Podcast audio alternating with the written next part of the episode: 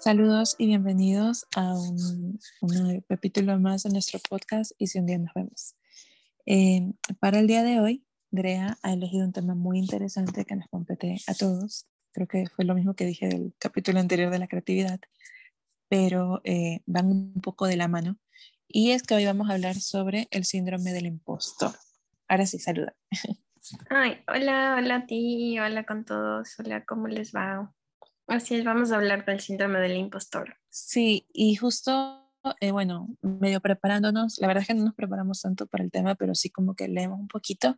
Y leyendo un poquito, eh, em, descubrimos un eh, test de la doctora Pauline Clens, que fue quien estudió por primera vez el síndrome del impostor y em, de hecho hizo una publicación que se llamaba El síndrome del impostor cuando el éxito te hace sentir como una farsa. Entonces, eso fue en el 85, o sea, desde, desde 1985 se está empezando a estudiar este, este síndrome, pero yo creo que, que las personas lo han, lo han padecido, lo han sentido desde hace mucho tiempo y no han tenido cómo poder darle un nombre, porque la verdad es que eh, leyendo un poco, se parece mucho a muchas situaciones cotidianas. Sí, así es. Ah, una cosa que es importante aclarar es que no es en realidad un síndrome psicológico, ¿no? Porque no está en el DSM, que es el manual de, de todos los psiquiatras y psicólogos, pero eso no lo hace menos real. O sea, ha sido estudiado y todo, pero digamos que no se considera un trastorno y por eso no está en ese librito famoso y gigantesco creo que primero debemos poner un pequeño trasfondo de qué es el síndrome del impostor y claro y siempre tienes un miedo constante de ser descubierto no es como digamos te ganas un premio o te gradúas de la universidad o te gradúas del colegio o alcanzas algo que en verdad quieres que si yo consigues el trabajo de tus sueños y enseguida piensas que en lugar de o sea en lugar de alegrarte piensas enseguida que te van a descubrir eventualmente y que se van a dar cuenta de que tú no eres la persona que ellos piensan que eres. Es como si, es como si de cierta forma no pudieras ver lo que otras personas ven en ti o no has logrado integrar esas cosas que los demás ven en ti. O eh, también tiene mucho que ver con la autoestima o la valoración de tu percepción de tu capacidad.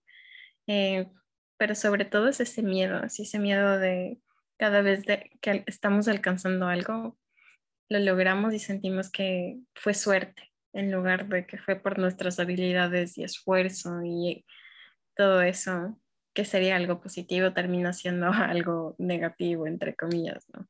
Sí, justamente en, en varios lugares en los que leí, hablaban mucho de, de que se sentía que cada éxito, cualquier cosa que pasaba, no eran por tus méritos, sino que era simplemente una cuestión de suerte o que los demás estaban, tú sentías que los demás magnificaban eh, tus propias virtudes, más tú creías que no eras lo que ellos eh, elogiaban o lo que ellos pensaban eh, de ti. Entonces, creo que con ese trasfondo podemos iniciar el test, a ver cómo nos va. Yo lo voy diciendo aquí, marcando en mi celular.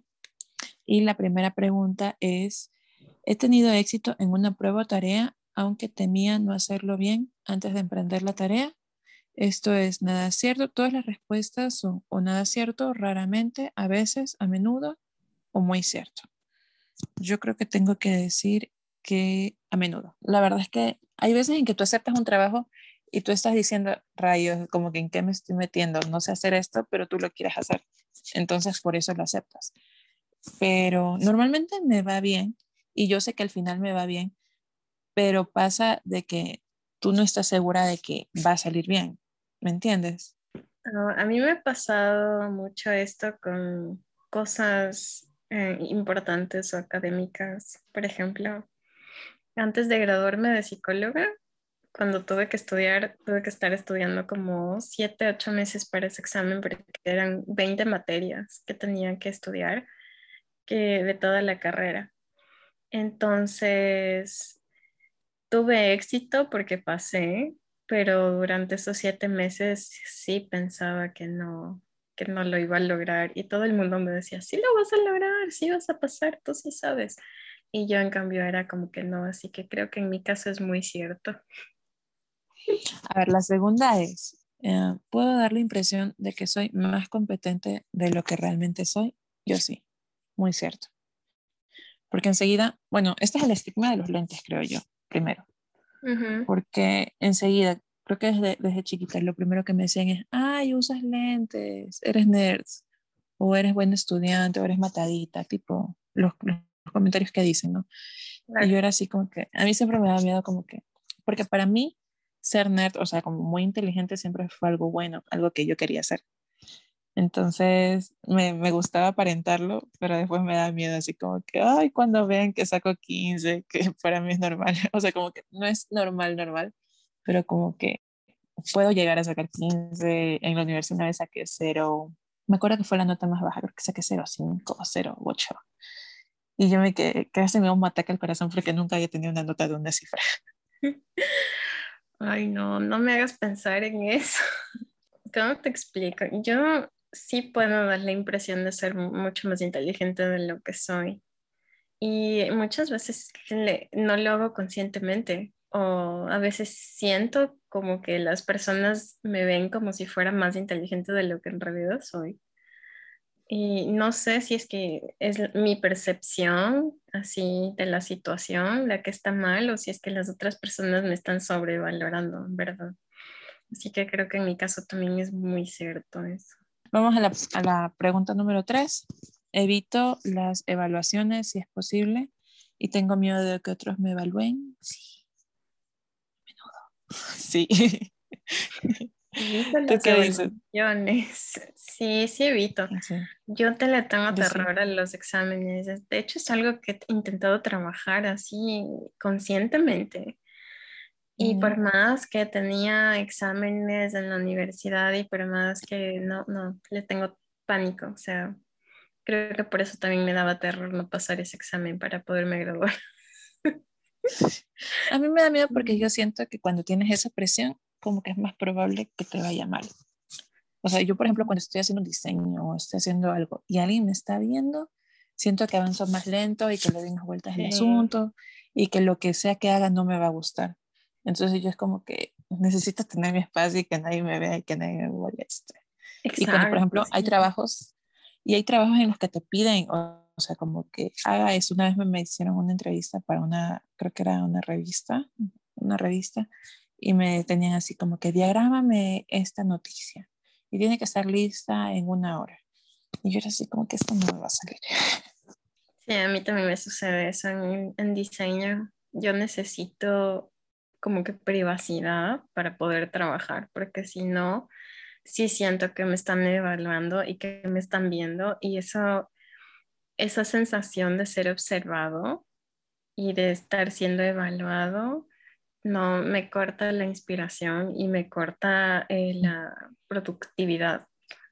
Claro, es que normalmente cuando uno trabaja como que uno está pensando en lo que está haciendo y nada más. En cambio, cuando te sientes observado, estás pensando en lo que la otra persona va a pensar de lo que tú estás haciendo. Bueno, la cuarta. Cuando la gente me elogia por algo que he logrado, temo que no podré volver a estar a la altura de sus expectativas. Sí, sí me sucede mm. Especialmente eh, en trabajo. Es que es muy difícil lo que hacemos porque como diseñadora como diseñadoras es, que siempre estamos dependiendo de que la otra persona apruebe lo que estamos haciendo. Entonces siempre tenemos que estar no solo aprendiendo de los temas, sino también aprendiendo de las otras personas y sus gustos, lo que les gusta, lo que quieren, lo que esperan. Entonces es muy difícil no, no necesitar eh, ese, ese, elogio, esa expectativa y, no depender de esa evaluación para seguir sobreviviendo. Sí, además yo creo que se enfoca más la pregunta como que, mira, por ejemplo, a mí en el trabajo, en el trabajo anterior eh, me fue muy bien, fue súper matado, súper, súper, súper matado, pero me fue bien y mucha gente eh, me elogió y todo. Y cada vez que me elogiaban, yo sentía que era como más trabajo de ellos que mi propio, aunque yo sabía que me había sacado la madre. Pero sí sentía como que si me ponían a hacer esa tarea de nuevo, quizás y no, no lo hubiera hecho bien. O por ejemplo, ahorita en mi trabajo eh, actual, mis jefes son como súper frescos y todo, pero sé que no va a ser como lo mismo anterior porque son dinámicas diferentes. No sé, siento como que la suerte tiene un poco que ver en el tema del trabajo también. No sé por qué. Sí, cuando, cuando es algo que, que envuelve a otras personas o cuando es alguna cosa de que otras personas van a llegar a saber, digamos, socialmente. Sí, sí, sí me, sí me aterra muchas veces cuando es algo que yo veo como inalcanzable o como que yo sé que va a ser difícil, entonces sí, sí tengo ese miedo. Pero no es siempre, sino depende de la situación, así que a veces está bien. A ver, las cinco. A veces pienso que obtuve mi puesto actual o obtuve mi éxito actual porque estaba en el lugar correcto, en el momento adecuado o conocí a las personas adecuadas. Para mí es muy cierto. Porque la verdad es que eh, muchas de las oportunidades laborales que he tenido han sido por recomendación. Entonces, como que me conoció uno, luego me recomendaron a otro, luego me recomendaron a otro, luego me recomendaron a otro. Y así he conseguido todos mis trabajos, básicamente. Yo como he conseguido mis trabajos, yo he conseguido mis trabajos por mostrando mis trabajos. A ver, ¿cuándo ha sido por recomendación? Sí he sentido que es porque estaba en el lugar correcto, pero ajá, no, nunca lo he sentido como que es por, por mis méritos, sino porque, bueno, es que yo hice esto y, o sea, siempre es por algo externo. Yo lo, de, de una lo califico como, ah, bueno, es que pasó esto, esto, esto, y entonces este fue el resultado, pero nunca digo, ah, por mí y por todo lo mío. La número seis, ahora yo leo. Dice, me temo que las personas importantes para mí pueden descubrir que no soy tan capaz como creen que soy. Sí, muy cierto. Yo no puedo negarlo porque hace tres preguntas atrás conté una historia al respecto, así que... Eh, yo creo que a veces, no, no tanto, porque las personas para importantes para mí serían mi familia. no sé, mi familia sí es como no son perfectos, pero sí son como bien unidos. Y yo sé que aunque esté en la fregada, me lo van a decir y, me van a joder toda la vida, pero igual me van a querer, entonces no me preocupa tanto. Yo no sé, depende. Eh, si yo me enfoco en mi familia, la respuesta sería muy cierto. Si me enfoco en mi familia y amigos, la respuesta sería a menudo. Dejémoslo en a menudo. Dale, siete. Tiendo a recordar más los incidentes donde no he hecho mi mejor esfuerzo que las veces en que sí he hecho mi mejor esfuerzo. Sí, pero más, pero bueno, esto me a mí por lo menos me pasa más y, y recuerdo más las veces, eh, no, no tanto, en que, bueno, sin que la fregué. Normalmente me arrepiento como de haber, eh, recuerdo más esas situaciones en las que me fue mal por no negarme a hacer algo o sea, por no haber puesto mis límites desde un principio. Entonces yo creo que esas situaciones son las que recuerdo más que, que situaciones en las que yo haya fallado, que para mí eso es una falla. O sea, es algo que yo me reprocho mucho como no, no, no respetar mis propios límites, no hacer respetar mis propios límites. Y eso. Yo, yo voy a poner raramente, porque si bien antes sí me recriminaba mucho las cosas, ahora lo hago menos y cuando lo hago soy más consciente, soy muy consciente y es como que, ay, me estoy recriminando, pero ya intento cambiar el pensamiento. Digamos con la pregunta número, rara vez hago un proyecto o una tarea tan bien como me gustaría hacerlo. Muy cierto, siempre pienso que lo puedo hacer mejor siempre, siempre. Siempre digo quedó bien, pero sé que pudo haber sido mejor, con más tiempo, si me hubiera esforzado más, si no hubiera dormido. Yo voy a decir a menudo, porque, ay, aunque sí, aunque yo tiendo solo a enviar algo cuando estoy muy feliz con el resultado, especialmente en el diseño, de hecho en el diseño y de ilustración solo es cuando siento esa sensación así como que ya está listo, ahí lo envío. Pero a veces creo que mi estándar es, digamos, un, 12 y el de la mayoría de las personas sería un 8 o un 9. Entonces termino, termino haciendo trabajo extra sin necesidad de, de hacerlo. Ajá, y, sí, aún así, Sí, y aún así hay veces en que miro mi trabajo de otras épocas y digo, uy, no, eso era un asco, no sé cómo se me ocurrió hacer eso. Sí, entonces sí, sí, sí, sí, sí. Nueve. Dice, a veces siento o creo que mi éxito en la vida o en el trabajo ha sido el resultado de algún tipo de error. Mm, error, no, no es cierto. No sé, yo voy a poner raramente porque en verdad antes sí, sí sentía como si hubiese sido un error o algo así, pero ahora no. Antes también me costaba mucho aceptar, qué sé yo, que, que era por algo que yo había logrado y decir, así ah, esto hice. Ahora no, ahora ya no, es como que sí, esto hice, sí, esto soy y no, no fue eh, un error ni el azar, sino yo, ya.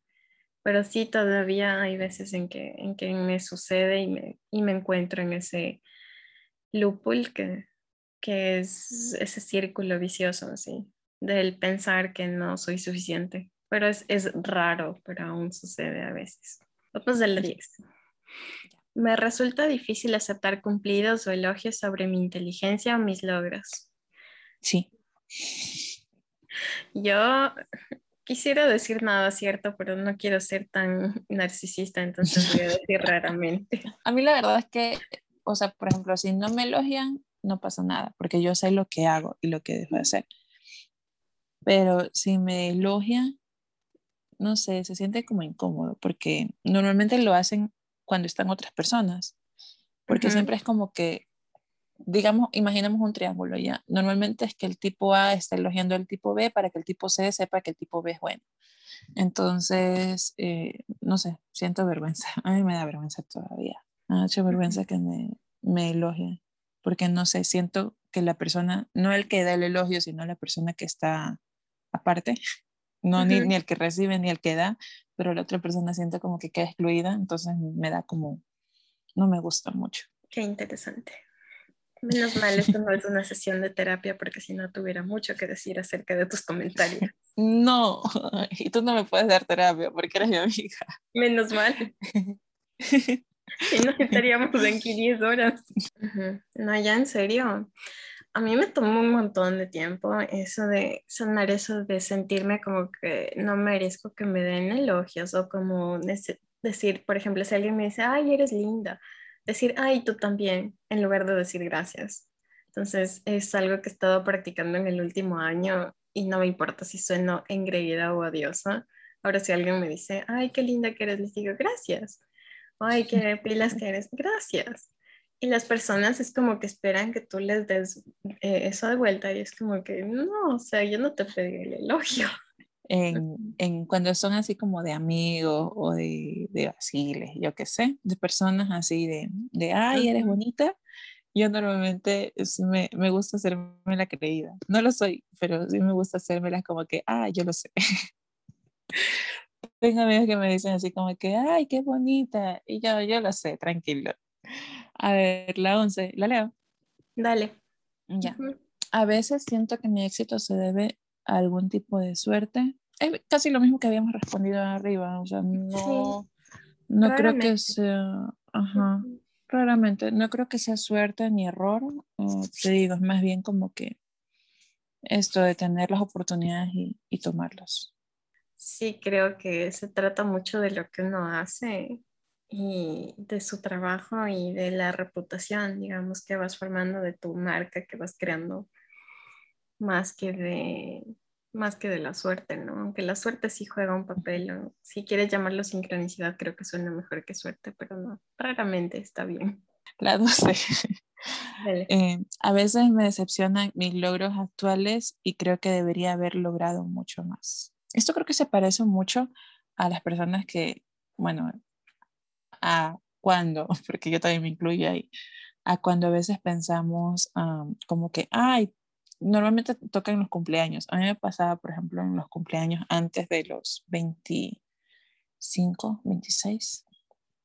Me pasaba mucho de, ay, tengo 25 años y no he hecho nada con mi vida. Y sentía que todos los logros anteriores no, no eran nada. O sea, de repente no eran nada y, y no, no, veía las, las, pequeñas cosas que en realidad son grandes cosas. alcanzadas. Espérate tener 30.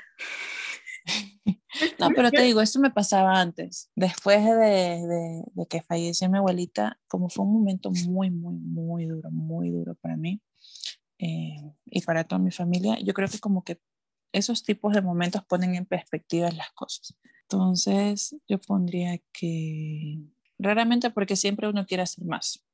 No sé, yo creo que pondría a veces porque aunque a, mí sí me agobiaba mucho eso y me comparaba muchísimo con otras personas. Y también era no solo que yo me comparaba, sino que me comparaban y me lo dejaban saber. Entonces, desprogramarme de eso fue súper difícil. Y ahora a veces todavía igual me encuentro en ese, en ese lúpulo, en ese círculo vicioso de, ay, no, es que ya tengo esta edad, bueno, 36, entonces ya debería ser esto, ay no, ya estoy tan cerca de los 40, entonces ya debería ser de esta forma, o debería vestirme de esta forma, o tal vez ya no debería pintarme el cabello de un color distinto cada mes, o cosas así. Y después digo, no, no, no, no, a ver, cálmate, has logrado muchas cosas en las circunstancias en las que has tenido y con las circunstancias y con los problemas que has vivido y con las situaciones que has tenido. Y es como que de nuevo me traigo a la realidad hacia recordar mi, mi, vida, ¿no? Y ahí me doy cuenta de que no, no, no, sí estoy bien, o sea, estoy bien, estoy bien donde estoy, soy feliz donde estoy, ¿por qué me estoy comparando? Pero sí me sucede todavía a veces pero no es eh, tanto desde la sensación de que podría lograr más, eh, pero sí es desde la sensación de, que muchas cosas pude haber cambiado o de que tal vez si hubiera hecho esto o aquello, tal vez, o de que no sé, o de que a veces miro a alguien y digo, uy, ¿y qué tal si? Y sí es como tú dices eso de que cuando alguien fallece y alguien está enfermo o alguien así, sí te pones en perspectiva. En verdad sí, porque sí te das cuenta de que a ver qué vale más la pena trabajar 14 eh, horas al día, 16 horas al día para, no sé, intentar conseguir algo y vivir, digamos, con el doble de dinero que podrías tener o tener paz y tranquilidad y salud. Es como que qué vale más ya. Siguiente pregunta. Dale. A veces tengo miedo de que otros descubran eh, cuánto conocimiento o habilidades realmente me falta. A mí sí me pasa eso mucho con ilustración. A mí me pasa eso mucho con la psicología. Es porque, creo que es porque es el área que queremos, o sea, nos apasiona tanto que queremos hacerlo bien. O por lo menos a mí me pasa eso con ilustración. O sea, me gusta tanto y, espero algún día vivir 100% solo la ilustración que, quiero hacerlo bien. O sea, es como, como que este, eh, bueno, cada una tiene su emprendimiento en, en su respectiva área y es como un, como un hijito, ¿no? Como nuestros hijitos, nuestros, nuestro legado y queremos hacerlo bien. Entonces es por eso que, que nos preocupa no ser ah, excelentes, pero a la vez, yo por lo menos me recuerdo constantemente que, que es un proceso, ¿no? Todo es un proceso, nadie nace sabiendo. Y, lo único, y he descubierto que la única forma de mejorar es un poco mostrar estos, estas debilidades y pedir ayuda. O sea, a mí me ha ayudado mucho, por ejemplo, el descubrir, no soy buena, por ejemplo, en proporciones, no soy buena en iluminación, no soy buena en, en un área específico y, y buscar, eh, buscar quién me guíe sobre esas áreas. Y, y creo que ese es el único modo en, realmente mejorar. Entonces, sí da ese miedo, pero hay que vencerlo para, para salir adelante, para seguir adelante. Claro, a mí me pasa mucho, por ejemplo, con la psicología, como decía, porque la psicología es tan vasta y hacer orientación, hacer terapia, hacer... Es una súper responsabilidad, ¿me entiendes? Entonces, yo sí siento como que tengo que estudiar mucho más y a veces digo algo, por ejemplo, ese comentario que hice sobre, ah, sí soy narcisista, jaja. y yo me río de eso, pero después digo, ay, no, no debía haber dicho eso. Y eso estaba pensando mientras tú hablabas, como que, uy, no debía haber dicho eso, porque no hay que tener, no hay que hacer bromas con las enfermedades mentales y los trastornos de personalidad. ¿Qué clase de psicóloga soy? Y me empiezo a cuestionar y me doy vueltas con eso.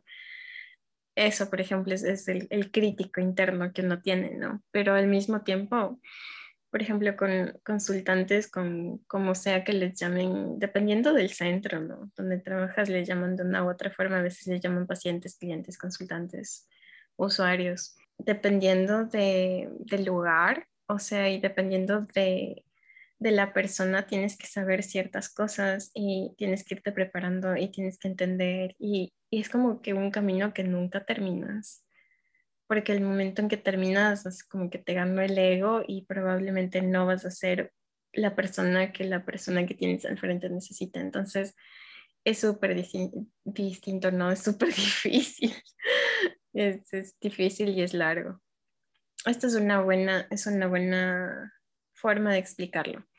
Era una imagen, era una ilustración que tenía un fondo negro, ¿no? Era de noche había dos personajes. El uno tenía una linterna y el otro iba por delante y, estaba agarrado de la mano del personaje que tenía la linterna. Y eh, el texto decía, los psicólogos somos como que ese acompañante que tenemos, que tenemos las personas, pero no somos una guía, sino somos como la persona que tiene la linterna. Ya vamos mirando, nos sumergimos en la, en, la persona que tenemos al frente, en su, en su mente, en su pensar, en su sentir, y vamos iluminando el camino. Pero no, en realidad no vamos guiándolo, sino es más como una iluminación, porque no podemos en realidad guiar a la otra persona, porque eso sería poco ético ya, porque es, es mucho poder, digamos, que la persona, muchas veces cuando te toca una persona, que ha sufrido mucho daño psicológico o mucho trauma, eh, busca a alguien que, que, le guíe y le diga qué hacer. Y es como que toca decir, no, que enseñarle a esa persona a ser independiente ya. ya. Es más bien como un iluminar, ni siquiera sería enseñar la palabra, es más bien como un ir iluminando el camino que la otra persona te va mostrando ya. Más o menos eso. Eh, la 14. A menudo tengo miedo de fracasar en una nueva asignación o empresa, aunque generalmente hago bien en lo que intento. A veces. A veces. A veces porque el miedo, el miedo siempre está ahí. Pero yo no, no puedes decir nada cierto porque siempre va a estar ahí ese miedo de no ser suficiente y la cosa es enfrentarse a eso, ¿no? Creo yo. Es como que hacer las cosas a pesar del miedo. Sí, Sabes que hay una, hay una frase que, bueno, una escena de Peter Pan que me gusta mucho. Eh, casi al principio, cuando están los papás, eh, el papá se supone que es un trabajador de un banco y la mamá es la ama de casa, ¿no? Y todo el mundo lo veía al papá como el, el cobarde, el que no se enfrentaba al jefe, el que se dejaba mangoñar, etc. Y, y los hijos se sentían avergonzados en algún punto de que el papá fuera así. Y la mamá lo admiraba mucho. Entonces la mamá hablando con los hijos le decía eh, que el papá era la persona más valiente que ella conocía, la persona más fuerte que ella conocía, porque a pesar de todos los sueños que tenía y a pesar de todas las cosas que, que quizás él quería hacer, eh, recuerden que es en otra época, ¿no? No, no se podía revelar porque perdía el empleo y se quedaba en la, en la calle con sus hijos y con su esposa y toda la cosa. Eh, y que también que es un cuento de hadas, ¿ya? Eh, pero le decía algo como, el papá es muy valiente porque todas las noches abre el cajón, ve todos sus sueños, los comparte con su esposa y, y los vuelve a guardar y, y, los guarda en el cajón para volver a seguir a luchar, o sea, seguir luchando por su familia y seguir aguantando el trabajo que no, que quizás y no lo hace feliz, pero um, como que salía a trabajar por, por su familia y por el amor que les tenía a ellos. Entonces, eso es algo que me gusta mucho y, y siento que, que, es verdad, ese miedo um, a fracasar, a, a, no ser suficiente, siempre va a estar y especialmente cuando te dicen algo. Por lo menos a mí me ha pasado mucho de que en cada trabajo me, me, me, piden hacer algo que no tengo ni idea cómo hacer. Y yo soy muy como de...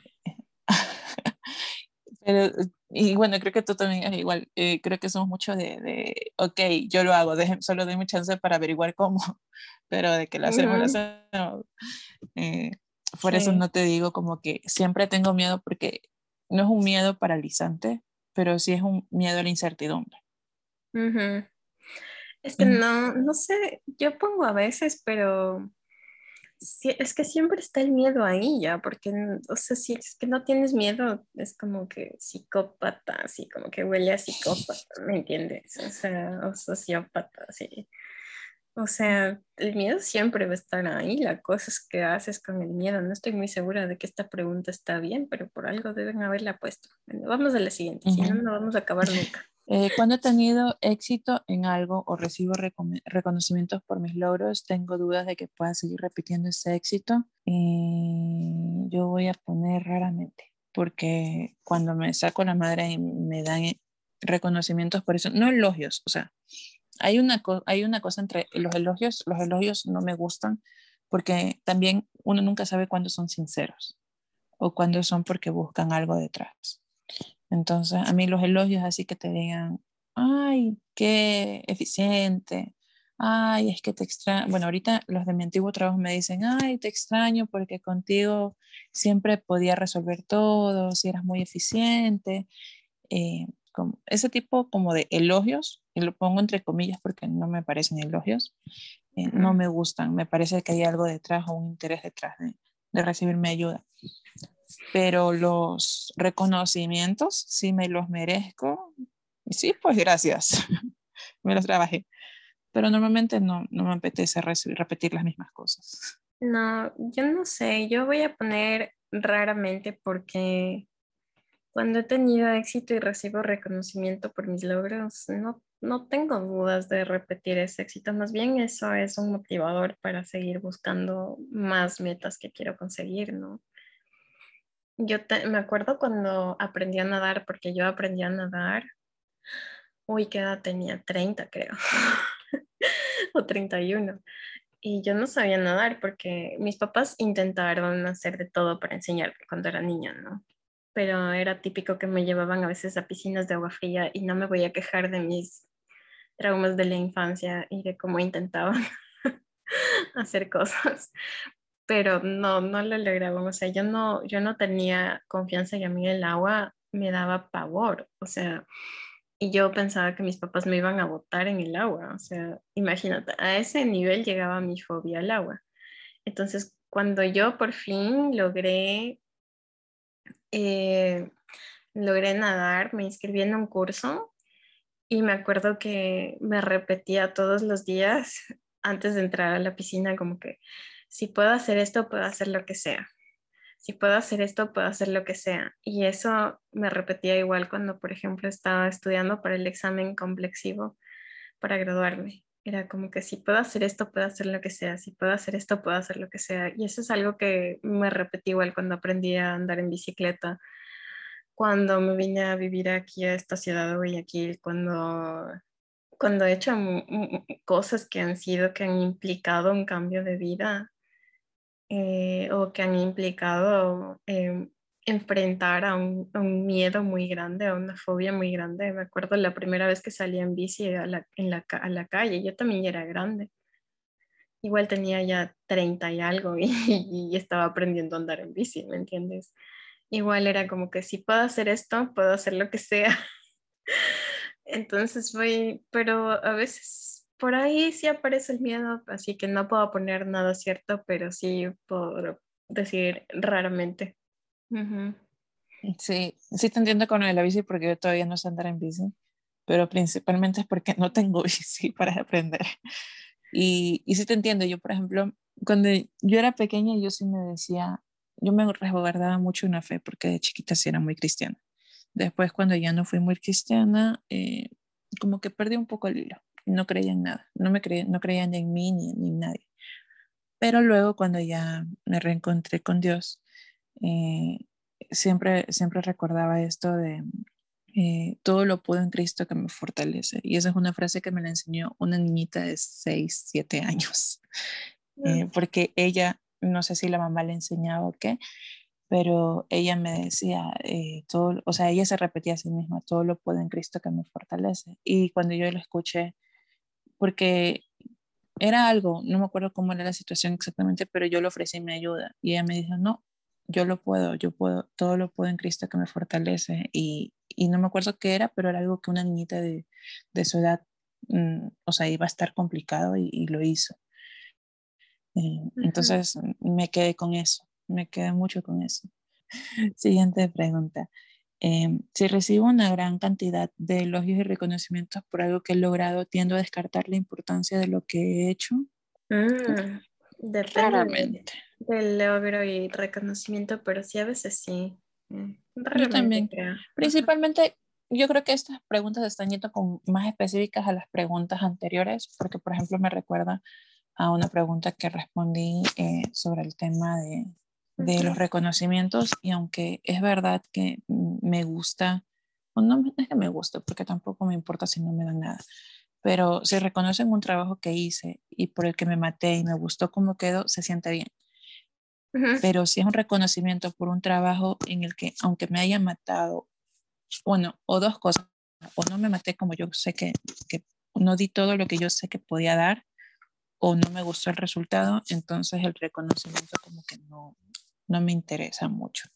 Mm, raramente, porque no pasa muy a menudo, normalmente me gusta todo lo que hago, o sea, todo lo que, como los proyectos grandes, el, total, me gusta, pero sí ha habido veces en que me dan un reconocimiento y es como que, ay, gracias, no, fue, no era necesario, como que lo que hice no, no, no meritaba ese reconocimiento. Y es como una forma de quitarle importancia a lo que se hizo. Vamos en la 17. A menudo comparo mi capacidad con la de los que me rodean y creo que pueden ser más inteligentes que yo. A veces. Me pasa mucho. Y me pasa, sabes, nosotros tenemos un chat, ah, aquí lo voy a decir, nosotros tenemos un chat de ilustradoras y la verdad es que todas me parecen muy, muy, muy, súper, hiper talentosas. Entonces, a veces como que sí comparo, es como un poco inevitable, ¿no? Comparar tu capacidad con la de, la de otras personas y, y me parece que ellas hacen trabajos maravillosos. Entonces, cuando comparten es como que, wow, está súper chévere. Y hay una partecita de mí que sí se compara y piensa, como que yo seré capaz de llegar a esa calidad de trabajo. Entonces voy a poner que a veces. Sí, yo voy a poner que a veces también. Ahora que trajiste eso de la ilustración, a mí a veces todavía me sorprende cuando las personas me dicen que les gusta mi trabajo y son personas que yo, cuyo trabajo yo admiro, especialmente en ilustración. Y hay algunas personas en Instagram, por ejemplo, con unas cuentas súper grandes que yo digo, oh, wow, qué chévere. Y a veces, qué sé yo, respondo a una historia o algo así que, que publican. Y dicen, no, pero si tu trabajo está súper chévere. y yo es como que, ay, gracias, pero si tú eres más talentosa que yo. Y es como que me sale mi niña interior así, como que saltando. Es como que siento que tengo cinco años y, y es como que, ay, qué lindo, les gustan mis dibujitos. y cambia totalmente la situación, así que sí, sí. Y, y qué chévere que te... Tus dibujitos son lindos. Por si, por si quieren ir a verlos, arroba tribalios. Cuña comercial. Y si quieren ir a ver los míos, arroba lis.ilustras. Ya, la 18. A menudo me preocupa no tener éxito con un proyecto o examen, aunque los que me rodean tienen una confianza considerable en que lo haré bien. Vale, si aquí comparamos nuestra opinión, o sea, nuestra seguridad en nosotros mismos versus la seguridad que tienen otras personas, yo diría que muy cierto. Sí. Gracias, gracias a Dios estoy, estoy rodeada de personas que tienen mucha fe en mí y a veces, a veces como que escuchar tantas maravillas se siente un poco irreal, entonces empiezas a, a no, no creértela, no, obviamente, y empiezas a tener tus dudas, a pesar de las maravillas que te digan. Claro, sí, a mí me sucede, me sucede eso y antes me sucedía mucho más. Yo creo que voy a poner a menudo, porque sí me sucedía mucho más antes y lo que yo hice, por ejemplo, no me acuerdo en dónde fue que lo leí, pero estaba buscando información y entonces me encontré con un blog cuyo nombre no recuerdo, ojalá me acordara, pero decía, pregunta a las personas con las que más hablas, ya sea de tu trabajo, de tu familia y eso, cuáles son las características positivas y negativas que ven en ti. Y en esa época, bueno, yo todavía estaba recién comenzando a estudiar psicología, entonces no era como que era entendía, digamos, el positivo, negativo subjetivamente, sino era como que, ah, a ver, vamos a ver lo bueno y lo malo. Entonces, me acuerdo que pregunté a algunas personas y todas me dijeron casi las mismas cosas y yo me, eh, yo me quedé como que súper, digamos, sorprendida al respecto de que ellos pudieran ver esas cosas en mí y a veces, muchas veces yo me negaba a verlas. Entonces, creo que ahí empecé a trabajar un poco en eso, pero sí, sí siento como que me falta todavía. Sí siento que a veces dudo mucho y me dejo llevar por las dudas cuando algo es importante para mí y me asusta. Ajá, entonces creo que sí, a menudo. Todavía es algo, algo en que trabajar. La 19, ya falta poco. Si voy a recibir un premio o obtener algún tipo de reconocimiento, dudo en decírselo a los demás hasta que sea un hecho consumado. Muy cierto. Mm, ya a veces. Eh, yo a veces intento todavía bajar las expectativas de los demás, por si acaso. Es como intentando manejar sus expectativas para que no se decepcionen de mí. Después me doy cuenta de lo que estoy haciendo y digo, no, no, no, no, no, a ver, cuéntalo, dilo, no importa. Y si no es perfecto y si no eres perfecto, está bien. Pero es, igual, es un trabajo constante.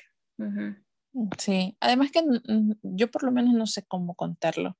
Por ejemplo, en mi trabajo, es que en mi trabajo anterior me dieron muchos reconocimientos, pero eh, cuando me daban algún reconocimiento yo no sabía. Primero que uno me lo dieron de sorpresa. Y, y segundo, cuando me dijeron, ay, te vamos a dar tal reconocimiento, yo sentía que no, no me lo iban a dar. Yo sentía que al final no me lo iban a dar. Entonces no, no se lo dije a nadie. Creo que las dos solemos de síndrome, a síndrome del impostor, te digo. Sí. la última pregunta. A ver, me siento mal y desanimado si no soy el mejor o al menos muy especial en situaciones que implican logros. Creo que a veces sí, todavía. A veces sí. Yo estoy entre raramente y nada cierto porque yo no soy mucho como de la opinión de los demás. La verdad es que no me importa la opinión de los demás. Perdón. Yo, pienso en lo académico y digo, sí, sí me importa. Y yo trabajo para que no me importe, pero sí me importa. Sí me importa porque eso era muy importante para mis papás cuando tú estabas hablando de que tú tenías 15 eh, en el colegio y eso a mí me dio como una especie de, oh, mis papás me hubiesen asesinado con un 15. y, y, es como que, ajá, no, no, no. Sí, yo me acuerdo cuando, cuando en la universidad en una materia saqué, porque mi universidad calificaba sobre 40. Entonces, en una materia saqué 32 sobre 40, que me quería morir. O sea, era como que, ¿por qué saqué tan bajo cuando yo estaba acostumbrado a sacar siempre 38, 39, 40, 38, 39, 40? Era como que esta materia tan horrible, que no sé qué. Y era porque al final en el examen, en el examen del segundo bimestre, nos hicieron, y mira cómo lo intento justificar incluso ahora que ya me gradué y no importa, ¿no? Pero es como que el, el, nos cambiaron el examen a última hora, nos cambiaron los capítulos del libro a última hora el día del examen nos, y nos dijeron, eso no tienen que estudiar, no se preocupen esos capítulos. Y después tomaron el examen solo de, ese, de esos capítulos que nos dijeron que no estudiemos. Y yo, por suerte, sí había leído y no me quedé a supletorio. Pasé con las justas pero mis compañeros, porque para colmo en esa época mi universidad el, el, em, el examen era 70% de la nota del bimestre. Entonces no importaba que también te haya ido en los deberes y tareas y todo, si no pasabas el examen te quedabas. Pero la mayoría de personas se, se, se quedó supletoria. O sea, porque nos hicieron eso. O sea, no, en realidad no fue culpa nuestra, pero sí. Sí, se me ha pasado y es como que sí me importa, sí. sí me importa. Por más que intento que no. Especialmente en lo académico. Mm, a mí no me preocupa mucho. O sea, yo no soy muy eh, de valorar la opinión de los demás, pero sí soy muy estricta con mi opinión sobre mí misma. Entonces soy muy, soy muy mala conmigo. pero me quiero mucho. Eh, yo no sé si es valorar la opinión de los demás o no, o es que he interiorizado tanto la opinión de los demás que ya a este punto es mi opinión también. A ver, veamos pues, resultados. Síndrome del impostor, resultado, escalo síndrome del impostor, yo saqué 70 de 100. 64 de 100. Impostorismo significativo. Dice, si no es muy grave, una buena opción es anotar cada éxito o fracaso indicando si se cree que depende de uno mismo, de un factor externo, si se ha producido de forma ocasional o podría volver a darse en otras circunstancias. Pero eso ya hacemos. Pero yo creo que son por situaciones, no, no es como que algo ah, que cargamos siempre. O sea, mientras intentamos, eh, bueno, ahora que lo conocemos, que sabemos identificar sus características y que conocemos más o menos las herramientas que nos ayudan a cada una como a luchar contra estas situaciones en específico, eh, poco a poco se van haciendo este, todo lo que nosotros hemos contado en este, en este test, eh, estas situaciones, estos sentimientos, estes, estas percepciones de nosotros mismas cada vez se van haciendo menos usuales, o sea, más raras. Entonces, de aquí a uno o dos años tomaremos el test y nos saldrá 20, 30, quién sabe. Está siendo muy optimista, qué bueno. Yo creo que en alguna época de mi vida si hubiera sacado 100 de 100 o tal vez 120 sobre 100 en, esto. Ajá, sí. Ahora Entonces, vamos mejorando. No, está tan, no está tan mal. Además es que es muy difícil responder porque es todo tan subjetivo. Es como que dependiendo del área, ya, y es como que si yo encuentro algo que me haga clic, respondo ahí pero no necesariamente es algo general, o sea, en toda mi vida, sino es en, cosas específicas aún, ¿no? Es como... Claro. Ajá, así que estoy dudando de si es 64, pero bueno, en algún momento llegaremos a, a no tener eso. Síndrome del impostor. Ya, creer que sí merecemos el éxito al 100% en todas las áreas de nuestra vida. Sí, y también Creo que esto aquí nos, nos empuja un poco como a arriesgarnos.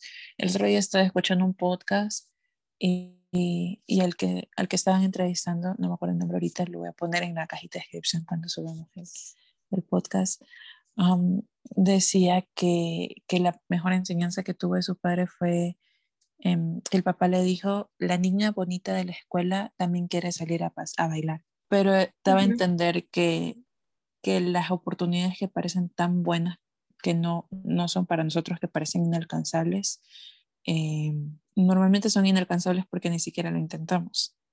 O sea, desde por ahí comenzamos.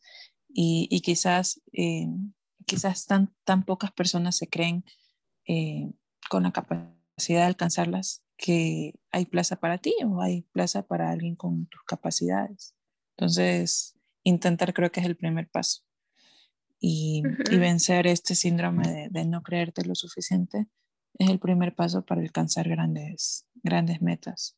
Y aunque te digan que no, solo explicar es ya un, un paso, un paso significativo. Creo que es importante, digamos que aunque sintamos que somos impostores, no decirnos a nosotros mismas que no. Eso es importante, porque si las otras personas nos dicen que no, pues bueno, ni modo, seguiremos y, y, seguiremos buscando que nos abran las puertas en otros lugares, ¿no? Claro. Siempre hay una puerta, siempre hay una ventana, siempre hay algún lugar, algún espacio para nosotros. Pero es importante que no dejemos que esa necesidad, o más bien no necesidad, sino ese pensamiento de que todo es la suerte y de que no merecemos lo que tenemos, no nos detenga a nosotras mismas para intentar cosas que queremos hacer. Sí, Sí, sí, totalmente de acuerdo. Y eso es, todo lo que tengo que decir al respecto. es un trabajito diario, pero, pero se siente chévere. A veces las cosas, aunque no salgan bien, el simple hecho de intentarlo o simplemente hecho de, de arriesgarte y de poner de tu parte es una gran satisfacción, más que si, bueno, no más que si lo hubieras pensado, pero es una satisfacción en sí. Entonces, eso es todo por hoy. Eh, les deseamos que tengan una bonita semana, una bonita vida en general, por si no nos volvemos a escuchar. Y, ya. El próximo tema creo que será sorpresa porque no lo hemos preparado. Sí, sorpresa. Las sorpresas son divertidas. Ya lo anunciaremos en redes. Cuídense mucho, tengan una linda semana. Adiós. Chao, chao.